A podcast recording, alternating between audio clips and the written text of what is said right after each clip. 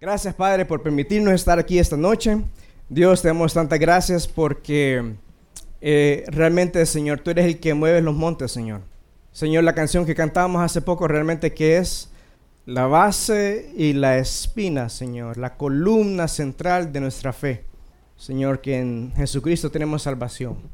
Eres un Dios de salvación, Dios. Y te damos gracias, Señor, por eso. Señor, yo te pedimos que, que tú bendigas nuestros corazones esta noche que tu palabra hable a cada uno de nosotros, Dios. Señor, eh, queremos escuchar tu palabra y queremos no salir iguales. Señor, los que estamos sentados o parados aquí hoy, no queremos salir iguales. Por favor, tócanos en el nombre de tu Jesucristo. Amén. Ay, Instagram. Tanto bueno que hay Instagram y al mismo tiempo tanto malo. ¿Verdad? Instagram creo que, y las redes sociales en sí creo que es eh, una espada doble filo corta los dos lados, hay que tener mucho cuidado. Y pues de eso vamos a estar hablando un poco este mes, en, la, en el mes de la familia. Ayer comenzamos eh, nuestras actividades de iglesia, como en el mes de la familia con la reunión de parejas, una reunión de parejas creo que eh, sin precedentes en muchos sentidos, con muchas sorpresas y, gritos y llantos y lágrimas. Estuvo muy bonito anoche. Eh, le damos gracias a Dios por eso. Y pues Froilán puso una foto de su familia a Instagram hace poco en el chat de la iglesia. Yo, dijo, yo dije, si Froilán puede poner eh, una foto de su familia a Instagram, pues yo también la puedo poner. Y bueno, va a ser, ahí está. Yo tengo también tengo mi familia en Instagram, no solo Froilán. No es tan bonita como la de Froilán, no es tan fuerte como la de Froilán, pero, pero ahí estamos, mi familia en Instagram. Y pues eh, vamos a hablar un poco de, de los de las virtudes y también de las amenazas, amenazas, de los problemas que podemos encontrarnos en las redes sociales, eh, nuestra, nuestra familia, nuestros hijos. Eh, ahora durante el mes de noviembre, el mes de la familia dominicana. Y hoy me toca a mí hablar sobre mis hijos Instagram, ¿verdad? Están mis hijos Instagram, ustedes los pueden ver ahí. Pues la cosa es que eh, tú podrías decir en este momento, Merfan, pero yo no tengo hijos o no soy padre. Pero te voy a decir algo, Dios tiene algo para todos nosotros hoy. Sea que seas padre o no, sea que seas hijo o no, obviamente todos somos hijos, ¿verdad? Pero sea que seas padre o no, Dios tiene algo para ti esta noche. Así que, y esa es nuestra petición. Me gustaría que empezáramos leyendo en, Salmo 127. Hay tres versos ahí que realmente yo creo que eh, son la base y la clave de lo que vamos a estar eh, estudiando esta noche. Y pues eh, decidí poner los tres versos juntos. Generalmente hacemos las letras más grandes. Se puede leer de ahí atrás. La letra se, lee bien. Bien, porque decidí poner los tres versos juntos porque creo que es importante que los leamos en corrido. Y dice así, los hijos son un regalo del Señor, son una recompensa de su, de su parte. ¿Una recompensa a qué? No lo sé pero es una recompensa. Dice verso 4, los hijos que le nacen a un hombre joven, dice, son como flechas en manos de un guerrero. Qué feliz es el hombre que tiene su aljaba llena de ellos, o sea, llena de hijos. Dice que no pasará vergüenza cuando enfrente a sus acusadores en las puertas de la ciudad. Todos saben lo que es una aljaba. ¿Sabemos lo que es una aljaba? Tenemos una foto de una aljaba ahí. La aljafa es la que se colgaba aquí para meter las flechas, ¿verdad? Volvamos al verso entonces, por favor. Esa es una aljaba. Y pues me encanta cómo Dios usa este, este dibujo, esta idea de un guerrero con flechas. Y, y, me gustaría que manejáramos esta imagen, esta imagen de un guerrero con flechas. Los guerreros somos nosotros los padres, las flechas son nuestros hijos. Aquí lo dice, dice que en el verso 2 de nuevo, dice que los hijos que le nacen a un hombre joven son como flechas en manos de un guerrero. Y pues obviamente el guerrero tenía para protegerse el escudo, tenía la espada, un cuchillito, pero también para alcanzar más de lo que su cuerpo podía dar, tenía las flechas, ¿verdad? Entonces e, eso era algo muy importante en la guerra en aquel entonces. Hoy en día las flechas son un deporte, pero en aquel entonces eran importantísimas.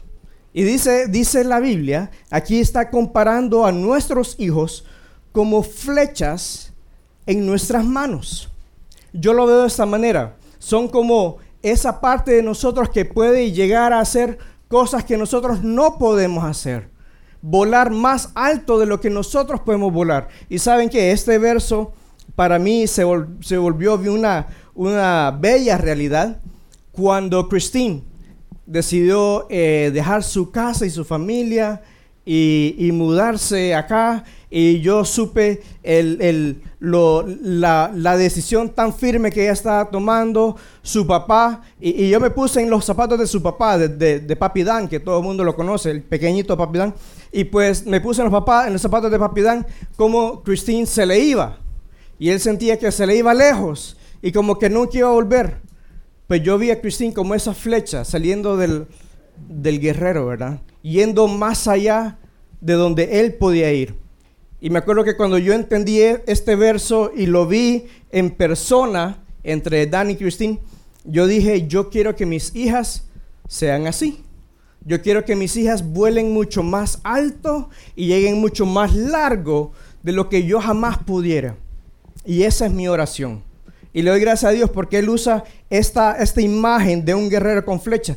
Dice el verso 5, dice, qué feliz es el hombre que tiene su aljaba llena de ellas. Me acuerdo que, eh, no sé si es lo que se maneja todavía, pero en, cuando yo era niño, en el mundo cristiano evangélico, se manejaba de que un buen cristiano tenía muchos hijos. Tenía muchos hijos porque dice que la aljaba tiene que estar llena, ¿verdad? Imagina, y, y miremoslo de esta manera. Eh, eh, viene un guerrero, viene el guerrero y va a, la guerra con su aljaba y lleva dos flechas. ¿Está contento él con dos flechas para ir a una guerra? ¿Estarías tú contento? Hay, hay 500 allá afuera. Eh, yo estoy, metamos todas las que me quepan, una aljaba grandota, si puedo llevar una carretita con llantitas, mejor, porque quiero muchas flechas, muchas flechas. Me acuerdo que cuando Gaby y yo nos íbamos a casar, estábamos comprometidos, estábamos recién comprometidos, eh, estábamos de novios. Y pues empezamos a hablar de los hijos, que cuántos hijos, hijos íbamos a tener. Yo le dije, yo quiero tener cinco o seis, ¿verdad? Nada menos, cinco o seis. Ellos, me quería mi aljaba llena. Quería mi aljaba llena. Entonces Gaby me dijo, uno o dos. Cinco, seis, uno, dos. Entonces miren lo que decidimos. Bueno, le dije, vamos a tener los que Dios nos dé. Tuvimos a Vicky, tuvimos a Dana, y, lo que yo iba viendo con Gaby es que cada vez que, que Gaby estaba embarazada, como que el, siguiente embarazo iba más y más difícil. Fueron tres cesáreas, así que al fin, después del último embarazo, tres niñas, y digo, si vuelvo a intentar que me nace, lo más probable es que va a ser otra niña. Intento por varón, no, entonces yo hablé con una doctora, amiga de nosotros, y me dijo, mira, ella puede tener más hijos, no hay ningún problema. Eso de que solo son tres por, por cuestión de, de, cesárea, realmente no. Pero lo que yo me di cuenta es que la, la, la, la salud de Gaby iba de, más y más y más difícil, ¿verdad? Con cada, con cada embarazo. Así que yo dije, Dios, tres es lo que cabe en mi aljaba. Mi aljaba está llena con tres. Esa es la cantidad de flechas que Dios me quiere dar. ¿Ven cómo es la cosa? Si Dios te da uno, esa es tu aljaba. Si Dios te da seis, esa es tu aljaba. Lo que yo entiendo con esto es, eh, como padre, yo tengo que ser responsable. Porque miren esto, eh, eh, hay tres verdades aquí en este pasaje. La número uno es que nuestros hijos de entrada son bendición de Dios aunque alguno de, no pareciera porque es un malcriado, porque no obedece, ¿verdad? Porque se, ay, se me perdió. No, todos nuestros hijos son bendición de Dios. Número dos, nuestros hijos, como miramos, son como flechas en manos de un guerrero. Y número tres, eh, la aljaba es bueno que esté llena, porque un guerrero quiere ir con una aljaba llena a la guerra. Un guerrero quiere ir con una aljaba llena, llena de la guerra. Pero hay, dos verdades que yo eh, me gustaría que, viéramos esta noche y creo que es, y me gustaría que pusiéramos mucha atención porque es como el fundamento a lo que vamos a estudiar hoy. Número uno es que las flechas son tan efectivas como la calidad del, del arquero. Porque yo puedo tener un buen, ¿cómo se llama ese? Un buen arco, puedo tener un buen arco, puedo tener buenas flechas, pero si tengo una mala puntería, de poco sirve. Si no soy bueno yo sabiendo cómo, a dónde tirar, si tiro para arriba, si tiro para abajo, si no, si no sé reconocer a dónde debo, si la tiro para allá, ¿será que, esta, ¿será que ellos son enemigos o son, ¿me, ¿me entienden? Si yo no soy un buen arquero, en otras palabras, si yo no soy un buen padre, de poco sirven las flechas. La calidad de las flechas, las flechas son tan efectivas como el arquero. Ahora hay otra segunda verdad. Las flechas son tan efectivas como la calidad de las flechas. ¿Y esto qué significa?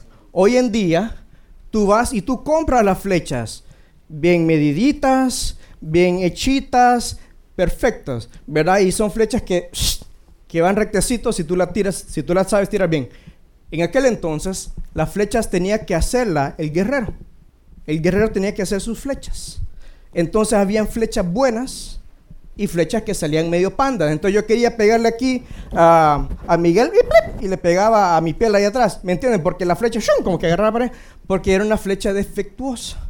Entonces cuando yo entiendo de que Dios quiere que yo tenga mi aljaba llena de flechas, yo quiero que mis flechas estén bien afiladas, estén bien encarriladas, estén rectecitas porque de tal manera que cuando yo, como un buen arquero que quiero ser, yo tire esa flecha y esa flecha vaya y sea efectiva, caiga donde debe caer, que vaya y haga mucho más de lo que yo personalmente puedo hacer. La calidad, la efectividad de las flechas, bueno, las flechas son tan efectivas como la calidad de las flechas y como la calidad del arquero. Entonces, eso, eso es lo que vamos a estudiar esta noche.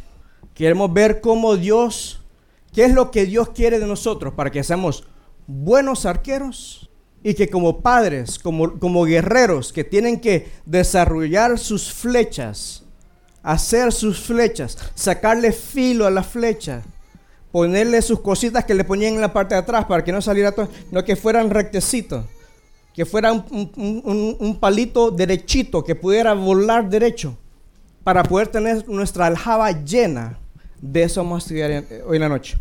Y se me apagó aquí la tecnología. Me van a dar un segundito. Ay, esto no me gustó. Bueno, aquí estamos, ok. Entonces, hay cinco cosas que nuestros hijos necesitan de nosotros. Hay cinco regalos que nuestros hijos necesitan de nosotros. Y el número uno es que nuestros hijos necesitan instrucciones claras. En otras palabras, nuestros hijos necesitan que nosotros les demos conocimiento de Dios. Nuestros hijos necesitan que les demos instrucciones claras y que les demos eh, eh, conocimiento de Dios. Mire cómo dice, eh, leamos Proverbios 22, 6. Instruye al niño en el buen camino. Instruye al niño en el buen camino. Y aun cuando envejezca, no se apartará de él. Ahí nos manda a nosotros a instruir. Miren la primera palabra, es un verbo, es un mandato. Instruye. En otras palabras, el niño, el niño, nuestros hijos necesitan que nosotros les demos instrucciones. Instruye. Saben que ese fue uno de los primeros versos que yo me memoricé cuando yo era niño. ¿Por qué creen ustedes que yo me memoricé ese verso? Que no tenía, vaya, no era papá, tenía cinco años cuando llegamos a la iglesia. Pero este fue de los primeros versos que me memoricé. ¿Saben por qué? Porque cada vez que mi papá y mi mamá me iban a dar disciplina, me, da, me, me recitaban ese verso. Y me lo volvían a recitar, y me lo volvían a recitar, al punto que yo me memoricé este verso. A los cinco años, instrucción de nuestros padres. Nosotros tenemos que instruir y darles el conocimiento a nuestros hijos. Tenemos que enseñarles el camino que deben andar. Tenemos que enseñarles el camino que deben andar. Ahora, ¿cómo lo hago? ¿Cómo hago yo para poder eh, instruir bien a mis hijos, ¿verdad? Vamos a ver en Efesios 6.4, cortito, dice, y me gustaría que lo apunten ahí en su boletín, Efesios 6.4, solo pueden apuntar la, la cita, ¿verdad? Dice clarito, críenos en la instrucción que proviene del Señor. En primer lugar, yo creo que si vamos a darle instrucciones claras, si vamos a darle conocimiento de nuestros hijos, asegurémonos que sea que provenga de Dios. asegurémonos que las instrucciones que le estamos dando a nuestros hijos realmente vengan de Dios. Realmente vengan de Dios. Y aquí me gustaría que nos, me gustaría amonestarnos a todos. Me gustaría exhortarnos a todos, según lo que dice Proverbios 3.5. Dice, pon toda tu confianza en Dios y no en lo mucho que sabes. Me gustaría que apuntaran ahí en su boletín, Proverbios 3.5. Pon toda tu confianza en Dios y no en lo mucho que sabes. ¿Saben por qué? Porque cuando ya somos padres, creemos que ya las sabemos todas. Creemos que somos los meros tigres. En Honduras diríamos que somos los gallos, que, que, ya la, la, vida nos ha dado experiencia. Viene José y dice, ya estoy pegando los 50 años y me nace mi hijo, ¿verdad? Yo ya me la sé, pero aquí Dios nos está diciendo, hey, mira, ve, no te apoyes en tu propia prudencia. No, no, no creas en lo, en lo mucho que tú crees que sabes. Apóyate en Dios. Pon toda tu confianza en Dios. Y yo me gustaría animar a, un par de cosas. En primer lugar es, busca esa sabiduría de Dios. Búscala en la Biblia. Si vas a, criar, si vas a darle conocimiento de Dios a tus hijos, tienes que buscar a Dios. Tienes que leer la Biblia. ¿Verdad? ¿Cuál es tu fuente de, de sabiduría hoy en día? Instagram, la radio, yo pongo la radio y hay una, hay una psicóloga allí que, que, viera que bien habla esa psicóloga. Pero, pero realmente estás seguro, segura de que esa psicóloga eh, está dando conocimiento de Dios, está compartiendo la palabra de Dios o simplemente son pensamientos humanos. ¿Cuál es tu, cuál es tu fuente de sabiduría? De repente tu fuente de sabiduría es lo que siempre se ha hecho. Me lo hicieron a mí, así que yo lo hago con mis hijos. De repente esa es tu fuente de sabiduría, entre comillas. Lo que me hicieron a mí, así me trataba mi abuelito, así me trató mi papá, me daba con la chancleta, me hincaba aquí, me daba cojoronazos, ¿cómo Me silabeaba. Te dije que no. ¿Me entiendes? Lo que me hicieron a mí es lo que yo hago. Esa es tu fuente de ser. ¿Será que esa es tu fuente de sabiduría? ¿Será que tu, fuente de sabiduría es lo que tú estás viendo en tu barrio, en tu familia? Ah, el vecino le pega chancletazos y tiene una mira que le la tira y hasta dobla la esquina y ahí ¡pa! le pega. ¿Será que esa es tu fuente de sabiduría? Lo que tú estás viendo, lo que tú ves en, en la televisión, en las novelas, lo que tú, lo que, ¿Cuál es tu fuente de información? ¿Cuál es tu fuente de sabiduría? ¿Es realmente Dios o es cualquier otra cosa? Tenemos que analizarnos cuál es nuestra fuente de sabiduría. Eh, si hay espacio para que apunten, me gustaría que apunten estas cosas. ¿Qué vamos a enseñar a nuestros hijos? Número uno, amar a Dios. Ese es lo primero, amar a Dios. No está en la pantalla, pero ustedes lo pueden apuntar. Amar a Dios. ¿Y cómo vamos a amar a Dios? con todo nuestro corazón, con toda nuestra alma, nuestra mente y con nuestras fuerzas. Amar a Dios por sobre todas las cosas. Esa es la número uno. Ese es el primer y más importante mandamiento. ¿Se recuerdan ustedes cuál es el segundo? Amar al prójimo como a ti mismo. Así que apunten el número dos ahí. Vamos a amar a Dios en primer lugar y vamos a instruir a nuestros hijos a que amen al prójimo. Su prójimo son sus hermanos, las autoridades, sus compañeros, sus vecinos, eh, sus padres, sus abuelos. Amar al prójimo como a sí mismo. Y te voy a decir algo. Tú enséñale esas dos cosas a tus hijos. Amar a Dios por sobre todas las cosas. Y amar al prójimo como a sí mismo. El primero y el segundo mandamiento. Y te aseguro, por la autoridad de la palabra de Dios, no por lo que yo he visto. Por la autoridad de la palabra de Dios, te aseguro que tu hijo es otra persona. Solo con esos dos. Obviamente hay muchas otras cosas, pero solo con esos dos. Y hay muchas otras, muchas otras cosas. la regla de oro, apunta, número 3 ahí, la regla de oro. ¿Cuál es la regla de oro? Vamos a ver. Hay varias, hay, hay varias versiones. No hagas a nadie lo que tú no quieres que te hagan a ti. O trata a los demás cómo quieres que te traten. Esa es la regla de oro. ¿Le has enseñado la regla de oro a tu hijo? ¿Y a qué edad se lo puedo enseñar? Ya, Josecito, ya, recítale la Biblia. Háblale de Dios. Dale, dale, dale, no importa. Él va a ir captando, te lo prometo. La regla de oro. Ahora, una muy importante, si, tienen espacio ahí para apuntarla, la número cuatro es, o la cinco, no estoy seguro cuál es, es respeto. Respeto a las demás personas. Óiganme, eso se ha perdido en nuestra cultura. No en Santo Domingo, no en República Dominicana, a nivel mundial. Hemos perdido el respeto. Los niños no saben respetar ya a sus mayores, especialmente a las autoridades. Y yo creo que esa es parte de amar al prójimo. Enséñale, instruye a tus hijos a respetar, a respetar. Y me gustaría que apuntaran una más. Me gustaría que apuntaran una más. Enséñales a tus hijos la importancia del conocimiento, la importancia del conocimiento, la importancia de estudiar, la importancia de estudiar. Miren como dice Proverbios 24, versos 3 y 4. Con sabiduría se edifica una casa y con prudencia se afianza. Miren, verso 4. Con conocimiento se llenan las cámaras de todo bien preciado y deseable.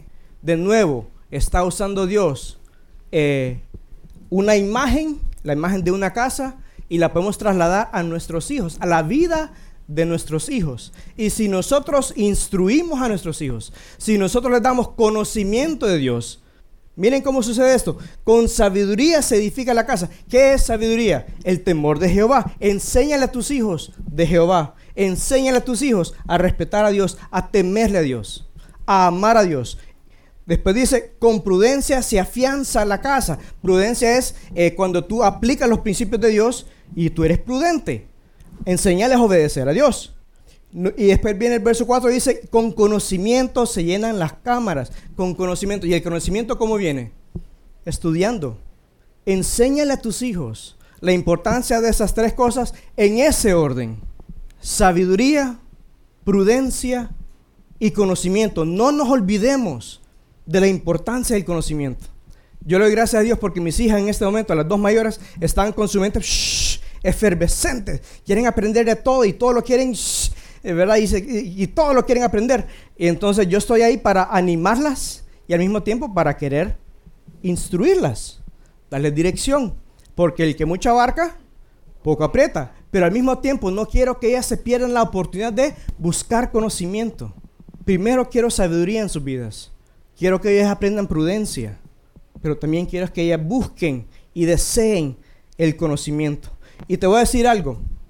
Esta, aquí, esta es la palabra de Dios. Esta es la palabra de Dios. No importa dónde naciste, no importa dónde vives, no importa cómo es tu casa donde vives hoy, no importa. Tú aplica estos principios y tú instruye a tus hijos en estos principios. Y ese es el resultado. Una casa bien hecha, o sea, su vida bien hecha. Y dice, y se llenan las cámaras de todo, de todo preciado, de todo bien preciado y deseable. Esta es la palabra de Dios. Tú decides si lo crees o no. Tú decides si lo crees o no. Pero esta es la palabra de Dios. Y pues el segundo punto que queremos ver esta noche es corrección, disciplina. El primer punto, importante. El segundo punto, igual de importante, corrección y disciplina. Y saben qué, eh, este es uno de los puntos que, que como padres no nos, cuesta, no nos cuesta hablar, no nos gusta hablar, pero vamos a hablarlo esta noche. ¿Y qué es disciplina? Disciplina es corregir el pecado.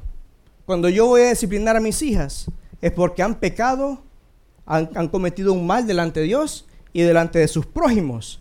O me han desobedecido a mí, o se pelearon entre ellas, pero le fallaron a Dios y le fallaron al prójimo. Por eso es que es importante amar a Dios y amar al prójimo. ¿verdad? Entonces, cuando yo disciplino a mis hijas es porque yo voy a corregirlas. ¿verdad? Y, y si la, la disciplina es para corregir, entonces la disciplina no es para vengarme. Vení, Dana, para acá, que me, me saco la fa. ¿Me entienden? Me avergonzaste frente a todo el mundo. No, la disciplina no es para vengarme. Hay niño que me, golpeaste, vení para. Te voy a dar con la misma. No, la disciplina no, no es para vengarte. La disciplina no es para asustar. No es para que te tengan miedo, que sepan de que aquí el oso soy yo. Tranquilos el gorilita, pero para que sepa que el gorila aquí soy yo. No, la disciplina no es para asustar, la disciplina es para corregir. La disciplina es para... La disciplina es para corregir. No es para vengarme, no es para asustarlos, no es para golpearlos, ¿verdad? No es para que sepan, hoy sí me enojaste, hoy sí te la ganaste, vení para acá, niño, y te agarro el... Te iba a agarrar del cabello, pero no pude. Ok. Ok. Algo muy importante, la disciplina, y esto lo pueden apuntar ahí, la disciplina es amor. Disciplina es amor. El no disciplinarlos es odiarlos. Miren cómo dice Proverbios 13:24. Quienes emplean la vara de disciplina, perdón, quienes no emplean, quienes no emplean la vara de disciplina, odian a sus hijos. Ah, es que está muy chiquitita, mira qué linda es, es que la amo tanto, no le puedo pegar, no le puedo dar disciplina. Estás completamente equivocado.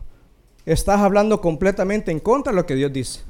Quienes no emplean la vara de disciplina odian a sus hijos.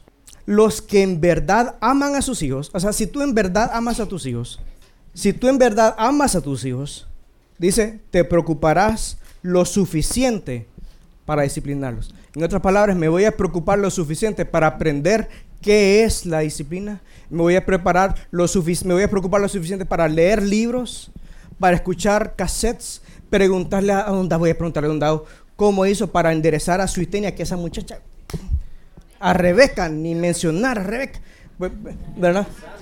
Pregunta, averigua, preocúpate lo suficiente. Eh, hagamos una pausa aquí amas a tus hijos? No me contesten. Contéstenlo en su corazón. Puede ser que tus hijos viven contigo o no viven contigo. Obviamente hay una edad. Yo me recuerdo la última vez que me dieron disciplina física. La, última vez que, mi papá me dio disciplina física, yo tenía unos 13 años, más o menos. 12, 13 años. Y, mira, ¿ve? Y, y, le voy a decir por qué me dio disciplina. Yo estoy sentado viendo tele porque esa era mi pasión. Era, ya no lo es, ¿verdad? Eh, mi pasión era ver televisión y estaba ahí, chap, chap, chap. Cuando en eso llega mi mamá del súper, como con 50 fundas, ¿verdad? Doña Sandra Grandota, como con 50 fundas, ¿verdad? Y viene y ella pasó enfrente de mí y pidió ayuda y, hasta Rebeca, creo que salió corriendo, que en, pañales, a ayudarle, fue su itenia. Y yo y Merfran ahí, ni me di cuenta que alguien necesitaba ayuda. Entonces, más tarde mi papá me dio disciplina y me disciplina, mira, porque no fuiste atento a servir a tu mamá. Ven cómo él está corrigiendo un, un error mío. No, mira, es que vos sos un inútil. No, nada de eso. Porque no fuiste. Quiero que aprendas a ser atento a servir a las personas. Atento es que estoy aquí en, en Instagram y de repente algo se cae, yo puedo ir a ayudar. yo puedo traer el swapper. ¿Verdad? Yo veo que, le empiezan a sonar las... las, viene a, Néstor y vengo yo y le compro un pancito. Aquí están. Atento. Mi papá, la última vez que yo recibí disciplina corporal es porque mi papá me quería enseñar a ser atento para poder servir a las personas. ¿Verdad? Pues disciplina. Amas a tus hijos. Preocúpate lo, lo suficiente por disciplinarlos. Disciplina es amor. Y les voy a decir algo. Si hubo algo que mis papás aprendieron rapidito cuando llegamos a la iglesia, fue la disciplina. Yo me di cuenta. De la noche a la mañana, ¡plá!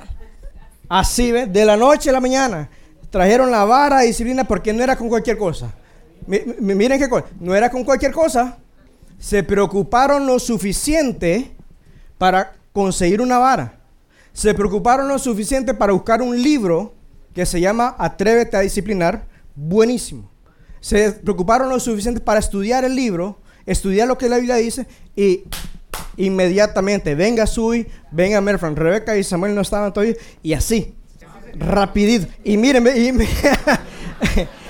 y, la cosa es que, la cosa es que yo recuerdo bien estar en la cama con mi mami y mami me decía, me duele más de lo que te duele a ti. Te doy porque te amo. Obviamente cuando uno es niño, cuando uno es niño no lo ve así, ¿verdad? No lo ve así, ¿verdad? Si tienen espacio para apuntar ahí, un punto más bajo la disciplina es, la disciplina es para enseñarles lo que es el pecado, para hacerles entender de que han pecado delante de Dios. No me fallaste a mí, bueno, tal vez me fallaste a mí, pero primordialmente le fallaste a Dios. Y el pecado tuyo fue mentir, robar, eh, el, ¿cómo me, salió mal. ¿Cómo es? Ya ni puedo hacerlo. De tanta disciplina que me dieron que ya ni puedo hacer. ya no puedo. Pues la cosa es que eso, ¿verdad? Enseñarles lo que es el pecado. Eh, hace, hace unas cuantas semanas estaba Suitenia, mi hermana mayor, estaba ahí en el, en el comedor de la sala, estaba con Alessandro y estaban ahí en las clases y viene Alessandro y le pregunta a Suitenia, mami, mira que tenés unos pelos blancos. Dice, ¿por qué tenés pelos blancos en la cabeza? Ah, le dice, entonces tenía que aprovechar la situación, ¿verdad? Ah, es que mira, los pelos blancos le salen a uno cuando es papá, cuando los niños no obedecen a Dios. Entonces, los cuando no, no obedece a Dios, entonces me duele y ahí, pling, me sale un pelito blanco, ¿me entiendes? Mm. Y viene Alessandro y le pregunta, ¿y por qué papi tiene la cabeza llena de pelos blancos? Mis hermanos, pobrecito mi papá. Si todos hubieran sido como yo, pero bien, ni modo. Ah. La disciplina es para mostrarle a los hijos que han pecado. La disciplina es para que ellos entiendan lo que es el pecado, haberle ofendido a Dios. Un punto muy importante con respecto a la disciplina. Nunca lo hagas en público. Nunca lo hagas en público. Lo avergüenzas. No regañes en público. No disciplines en público. Yo recuerdo la primera vez que conscientemente le causé vergüenza a mis papás. Me recuerdo. Yo tenía unos 8, 9 años. No, no es que son cosas que te marcan, bro. Son cosas que me marcan. O sea, y para saber exactamente dónde estaba y cómo sucedió. Estábamos, estaba por comenzar eh, una reunión de grupo, como las que tenemos en la casa aquí.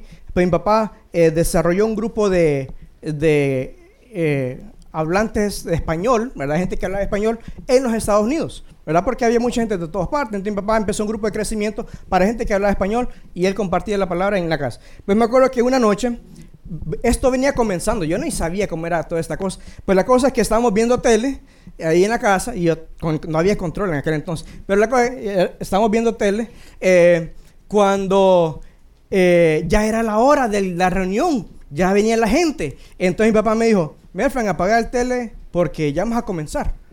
Ay, no, déme un minuto, vaya. Así como los niños, vaya, vaya, vaya.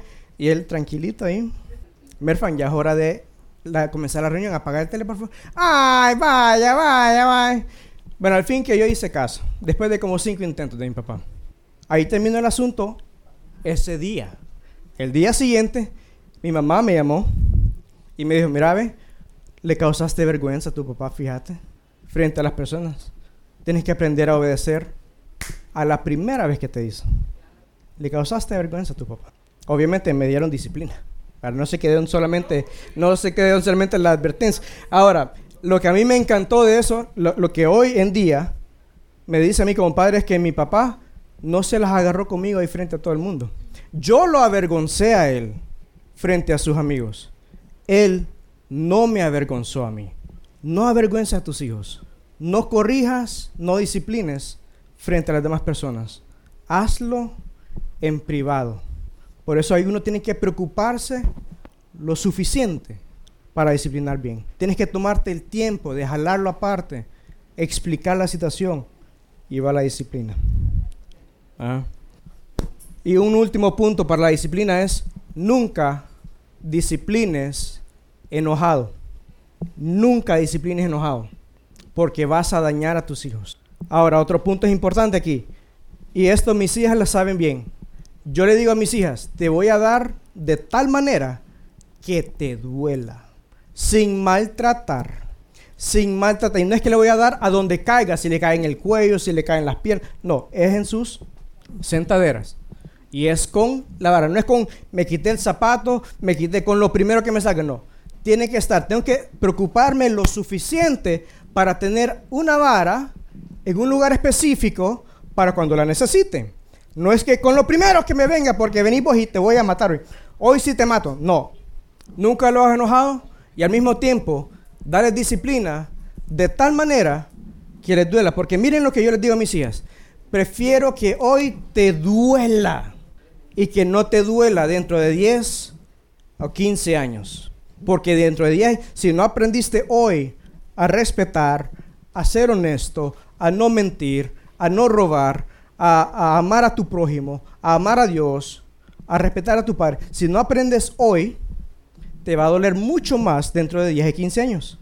Así que prefiero que hoy te duela.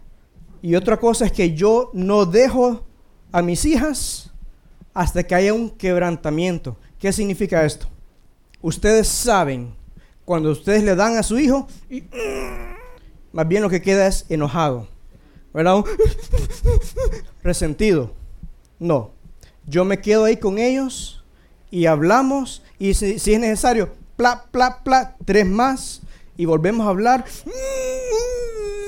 O, y si es necesario, pla, pla, pla, tres más hasta que hay un quebrantamiento. Y es notorio, es notorio cuando, hoy sí, ya entiendo lo que me estás diciendo.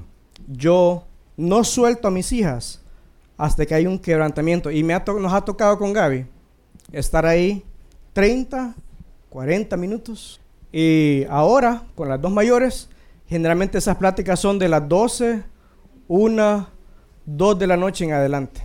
Tómate el tiempo, tómate el tiempo para que haya un quebrantamiento en su corazón. Preocúpate lo suficiente. Si ama a tus hijos, preocúpate lo suficiente. Miren cómo dice Proverbios 19, 18. Corrige, corrige a tu hijo mientras aún hay esperanza. Mientras hay esperanza. No te hagas cómplice de su muerte. Si todavía hay esperanza, corrígelo. Hoy hay esperanza. Hoy hay esperanza. Hoy hay esperanza. Corrige a tus hijos mientras aún hay esperanza. No te hagas cómplice de su muerte. Le vas a salvar la vida a tu hijo. Le vas a salvar la vida a tu hijo. Y creo que hay un último verso ahí, Hebreos 12:11. ¿Está ahí? Dice así, ciertamente ningún castigo es agradable en el momento de recibirlo, sino que duele.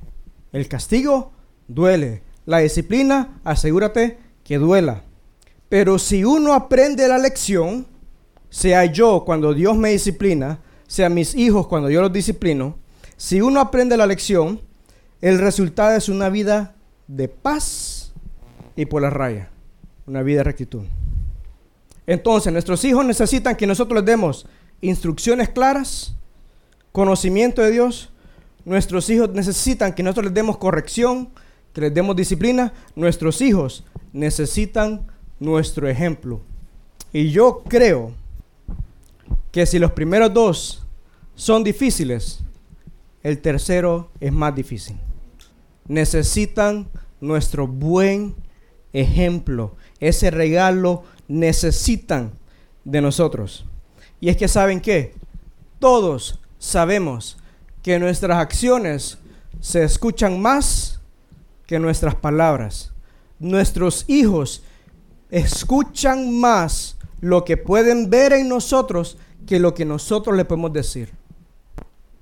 Nuestros hijos saben muy bien cuando somos hipócritas. En otras palabras, cuando decimos una cosa, pero hacemos otra. O cuando aquí en la iglesia me comporto, aquí en la iglesia abrazo a mi esposa. Ay, ven ahí, hija mía, ay, qué lindo. Pero en la casa soy un ogro. Nuestros hijos lo saben. Nuestros hijos necesitan que les demos un buen ejemplo, ¿verdad? Miren cómo dice Efesios 6.4, el verso entero. Ya vimos una, partecita al, comienzo. El verso entero dice así, padres, no hagan enojar a sus hijos. con la forma en que los tratan. Más bien críenlos con la disciplina e instrucción que proviene del Señor. Y nos vamos a concentrar en la primera parte. Padres, no hagan enojar a sus hijos en la forma en que los tratas. Y es que aquí lo que está diciendo es, si tú dices una cosa, pero haces otra, vas a criar hijos rebeldes. Los vas a hacer enojar. Si tú no le estás dando el ejemplo a tus hijos de lo que estás diciendo, los vas a hacer enojar. Aquí no está diciendo de que, ay, si al Alejandrito eh, eh, no le gusta que le digan no, entonces no le voy a decir no para que no se enoje, porque la Biblia dice que no hagamos enojar a nuestros... No, no es eso. Lo que aquí nos está diciendo, hey, nos toca dar el ejemplo, nos toca vivir la vida que hablamos. Si tú lo dices, vívelo. Tienes que dar el ejemplo. Tenemos que dar el ejemplo.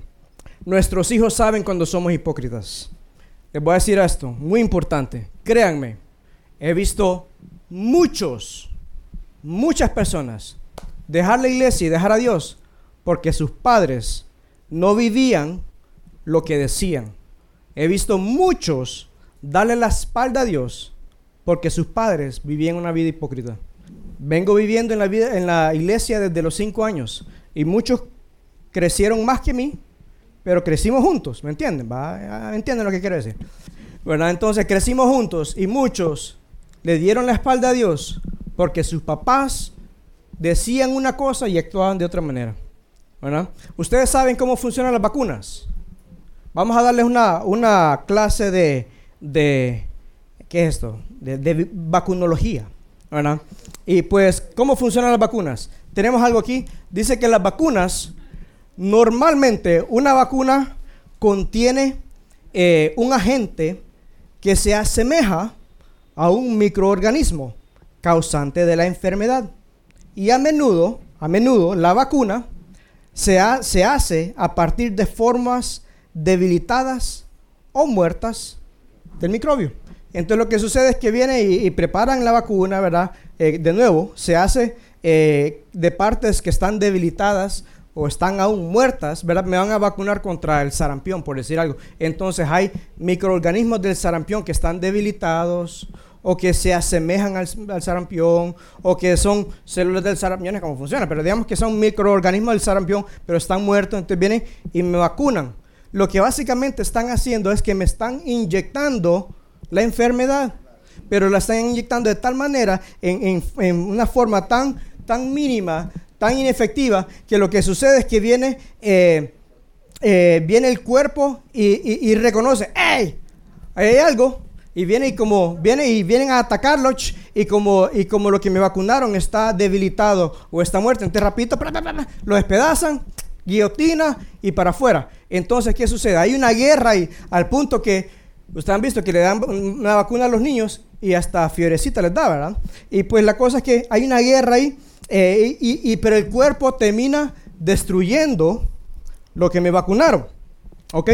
Eh, pero y de ahí qué sucede?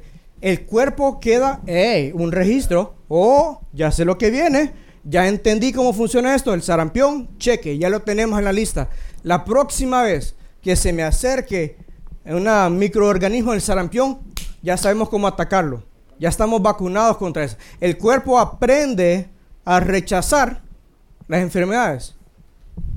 Y aquí viene lo difícil. Nosotros, muchas veces, con nuestro mal ejemplo, vacunamos a nuestros hijos contra Dios. Les mostramos a Dios un Dios muerto, un Dios debilitado que no puede cambiar mi vida, no puede quitarme los vicios, un Dios que realmente, no, yo me le salí de la mano a Dios. O le presentamos semejanzas, cosas que parecen verdades de Dios y podemos estar vacunando a nuestros hijos para que rechacen a Dios. ¿De qué verdades, qué verdades se asemejan? ¿Qué verdades se asemejan a la verdad de Dios? Por ejemplo, a Dios rogando y con el mazo dando. Esa no es verdad de Dios. Otra verdad que le decimos a nuestros hijos es, lo importante es que seas feliz. Suena bonito, pero no es una verdad de Dios. Le decimos a nuestros hijos, sigue tu corazón, completamente en contra de la voluntad de Dios. ¿Ven lo que estoy haciendo? Estoy dándole a mis hijos cosas que asemejan verdades de Dios, pero lo que estoy haciendo es vacunándolo, vacunándolas para que rechacen a Dios. Otra de las verdades que nos, nos encanta es, si Dios cierra una puerta, es porque tiene algo mejor. Si Dios cierra la puerta es porque no estudiaste para el examen y por eso te... Si Dios cerró la puerta, no es, que Dios cerró la puerta, es que siempre llegabas tarde del trabajo, por eso te... O porque robabas en tu trabajo. Ah, es que Dios me cerró esa puerta, ese trabajo. Mentira, es que eres un irresponsable. Vacunamos con nuestro mal ejemplo. Podemos estar vacunando a nuestros hijos para que en un momento rechacen, rechacen a Dios, que Dios ya no pueda tener parte en sus vidas. No vacunes a tus hijos contra Dios. Yo tengo esta imagen, la siguiente imagen, me gusta tenerla siempre en mi escritorio, en mi escritorio de mi computadora, perdón, era una palabra tecnológica, pero la tengo en mi pantalla de mi computadora. Esta nos la compartieron en una, creo que fue una reunión de, parejas eh, hace no mucho tiempo, y realmente que esa imagen me cayó tan fuerte. Miren esto, estos son los componentes básicos de la instrucción. La instrucción. La instrucción tiene que ir con amor y el amor significa disciplina. La instrucción tiene que ir con amor y el amor significa disciplina. La instrucción requiere de enseñanza y la enseñanza necesita ejemplo. Lo que hemos hablado hoy. Yo les puedo mandar esta imagen a todos ustedes por WhatsApp para que la tengan. Y, yo, porque yo la necesito ahí. Necesito darme cuenta que si le doy instrucción, pero si no le doy disciplina a mis hijas, me estoy quedando corto. Y si le doy instrucción, le doy disciplina, pero si no les doy el ejemplo, la estoy vacunando contra Dios. Es necesario las tres cosas, los tres elementos ahí. Disciplina, instrucción y el ejemplo. Ok, una, ¿qué? el cuarto punto. Así es, ¿verdad? El cuarto punto es amor incondicional. Amor incondicional. Es importantísimo. No lo puedo estresar suficiente. Es sumamente importante que nuestros hijos sepan que los amamos incondicionalmente. No hay condición. Así como Dios nos ama a nosotros de manera incondicional, ¿saben qué? Nosotros no podemos hacer nada, escúchenme, no podemos hacer nada para que Dios nos ame más. Yo no puedo hacer absolutamente nada para que Dios me ame más. Asimismo, yo no puedo hacer nada para que Dios me ame menos. Eso es amor incondicional. Y nuestros hijos necesitan que nosotros les demos esto, este regalo. Amor incondicional. Que nuestros hijos no tengan la menor duda. Mi papá me ama le fallo, algún día me podría perder, pero mi papá, mi mamá me aman.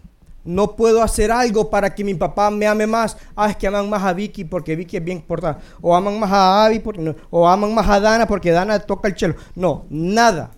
No podemos hacer nada para que Dios nos ame más o menos. Igualmente que nuestros hijos sepan, sepan, lo respiren, lo sientan, lo sepan en su interior de que los amamos de manera incondicional. Les voy a decir algo. Cuando yo en mi juventud o en mi vida he tomado malas decisiones y me he descarriado, me he perdido del camino, si hay algo que me ha hecho volver a Dios, es el amor incondicional de mis padres. No son perfectos, todos ustedes lo saben Doña Sandra y Don Dago no son perfectos. Pero si hay algo que ellos me han mostrado de Dios, es amor sin condiciones. Amor que no cambia. A veces me han tenido que soltar en banda de alguna manera y esperar de que yo regrese. Bueno, toma tus decisiones. Vos sabés cuál es la voluntad de Dios. Te vas a quebrar la cara, pero te amamos siempre. El amor incondicional no puedo decir lo suficiente. Sus hijos necesitan saber que tú los amas incondicionalmente. Ahora, yo sé que muchos aquí no recibimos eso de nuestros padres. Yo sé que aquí han habido, hay muchas personas que con relaciones rotas con sus padres porque no recibieron amor incondicional. Probablemente tenés hijos donde la relación ya está rota porque no ha habido amor incondicional. A ti Dios te está hablando esta noche. Dios quiere que hoy ese ciclo pare. Y así como Dios nos amó a nosotros, que nosotros podamos aprender a amar de manera incondicional. De manera incondicional. Ese es el deseo de Dios. Que hoy pare ese ciclo. Ese ciclo. Ahora, la pregunta es, ¿sabes tú que Dios te ama de manera incondicional? ¿Entiendes la magnitud de esa palabra incondicional? ¿Vives, respiras el amor de Dios todos los días? ¿Sabes cuánto Dios te ama? Porque le voy a decir algo, si no recibimos amor incondicional de Dios, no lo podemos dar a nuestros hijos. Entonces, en primer lugar, tenemos que aprender a recibir ese amor incondicional de Dios. Saber que hemos sido lavados y perdonados de todo pecado, los que hemos puesto nuestra confianza en Jesucristo como Salvador personal. Y su amor es sin condiciones. Si lo recibes de Cristo, si lo recibes de Dios, lo puedes dar. El último, el quinto y último punto, el último regalo que tenemos que darle a nuestros hijos es ánimo. Animar a nuestros hijos. Animar a nuestros hijos. Miren cómo eh, Salomón animaba a sus hijos. Proverbios 3, 21, Proverbios 3, versos 21 al 24. Leámoslo, dice así. Hijo mío, empieza con la instrucción. Hijo mío, no se aparten estas cosas de tus ojos. Guarda la prudencia y la discreción. ¿Verdad? Le da la instrucción. Hey, hijo mío, no te olvides, no te olvides lo que, lo que has aprendido. No te olvides lo que te he enseñado. Después viene el verso 22 miren cómo lo anima. Dice, hey, mira lo que será tu vida. Dice, y serán vida para tu alma. Dice, y serán adorno para tu cuello. Verso 23. Entonces andarás con seguridad por tu camino y no tropezará tu pie. Cuando te acuestes, no tendrás temor. Y si te acostas, y sí, te acostarás y será dulce tu sueño. Ese es ánimo lo que, lo que, lo que Salmón está dando. Eh, mira, obedece a Dios y te va a ir bien, hijo. Adelante, hijo. Tú puedes. Tú puedes obedecer a Dios. Tú puedes amar a Dios, tú puedes aprender a amar a tu prójimo. Y si tú haces estas cosas, mira, será vida para tus huesos, te acostarás y no tendrás problemas. Tu, sueño será dulce, no tropezará tu pie. Anima a tus hijos, anima a tus hijos. Muchos caemos en el error de que solo, eh, de que solo alabamos a nuestros hijos. Solo alabamos y no animamos. ¿Cuál es la diferencia entre alabar a nuestros hijos? ¡Ey, qué bien, Kenneth! Solo excelentes notas. Excelente, yo sabía, hijo. Excelente, excelentes notas. Te fue bien. ¡Ey! Mira el juego, le ganaron el juego. Excelente. Eso es alabar. Hey, hijo, ganaron el juego. Es que son mi campeón. Son mi, son mi gallo. Son mi, son mi tigre. Excelente, hijo. Eso es alabar a tu hijo. Animar a tu hijo es cuando, hey, perdieron. Pero ¿sabes qué? Yo sé que tú dices lo mejor de ti. Yo sé que la próxima vez va a irte mejor. Hey, no te fue tan bien en el examen. La nota te salió un poco baja. Pero yo te vi a estudiar. Te vi con ese cuaderno para arriba y para abajo. Hey, ¿sabes qué? La próxima vez yo sé que te va a ir mejor. Esa es la diferencia entre alabar cuando algo sale bien, tú lo alabas. Cuando no sale tan bien, tienes que animarlo. Hey, no salió tan bien. De repente te salió mal, pero te vi trabajar, te vi esforzarte. La próxima vez te va a ir mejor. Esa es la diferencia. Y muchas veces caemos en el, en el, en el error de solo alabar a nuestros hijos. Y peor aún, caemos en el error de solo criticar y solo querer corregir. Solo los vemos cuando hacen algo malo. Nos cuesta ver cuando nuestros hijos hacen algo bueno. Y yo les voy a animar algo para ir cerrando. Busca la oportunidad de animar a tus hijos. Encuéntralos, encuéntralos haciendo algo bueno busca la oportunidad de decir, hey, excelente lo que estás haciendo, te estás esforzando, estás buscando ser un buen estudiante, hey, te he visto cómo has mejorado y ahora eres más obediente, me, encanta cómo, cómo, tienes el cuarto. veo que te estás esforzando en mantenerlo en orden, ¿verdad, Joel? Eh, wow, y todo eso, ¿va? Deja de reírte de mí. Pues la cosa es que eh, eh, eso, busca, busca la oportunidad de animar a tus hijos. Porque generalmente solo los criticamos, solo los corregimos. O cuando excelen en algo, ¡eh, sos mi campeón! Ahí sí. Y si no sos mi campeón, ¿qué sucede? Anímalo, anímalo. Adelante, adelante. Yo quiero dejarlos con un reto esta noche. Volviendo a la imagen de que nosotros somos arqueros y que como arquero Dios quiere que yo sea un buen arquero, que sepa a dónde apuntar, que yo sepa cómo desarrollar mi flecha, porque tengo que hacer esa flechita, que la flechita pueda volar lejos, que pueda volar derechito, que sea una flechita efectiva. Quedémonos con esa imagen que Dios nos ha dado, de que somos arqueros y nuestros hijos son nuestras flechas. Y mi reto personal, mi reto personal es este. Nunca dejaré la búsqueda de ser el mejor arquero, arquero que pueda ser, con las mejores flechas. Nunca dejaré la búsqueda de ser el mejor arquero que pueda ser, con las mejores flechas.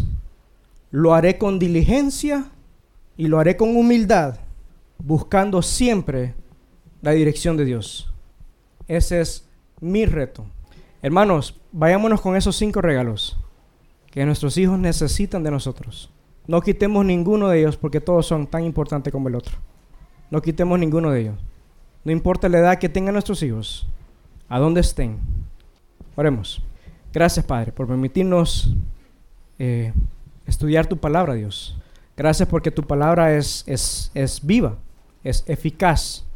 Gracias porque es clara, Señor es esa agua que refresca nuestra, nuestra alma, Padre.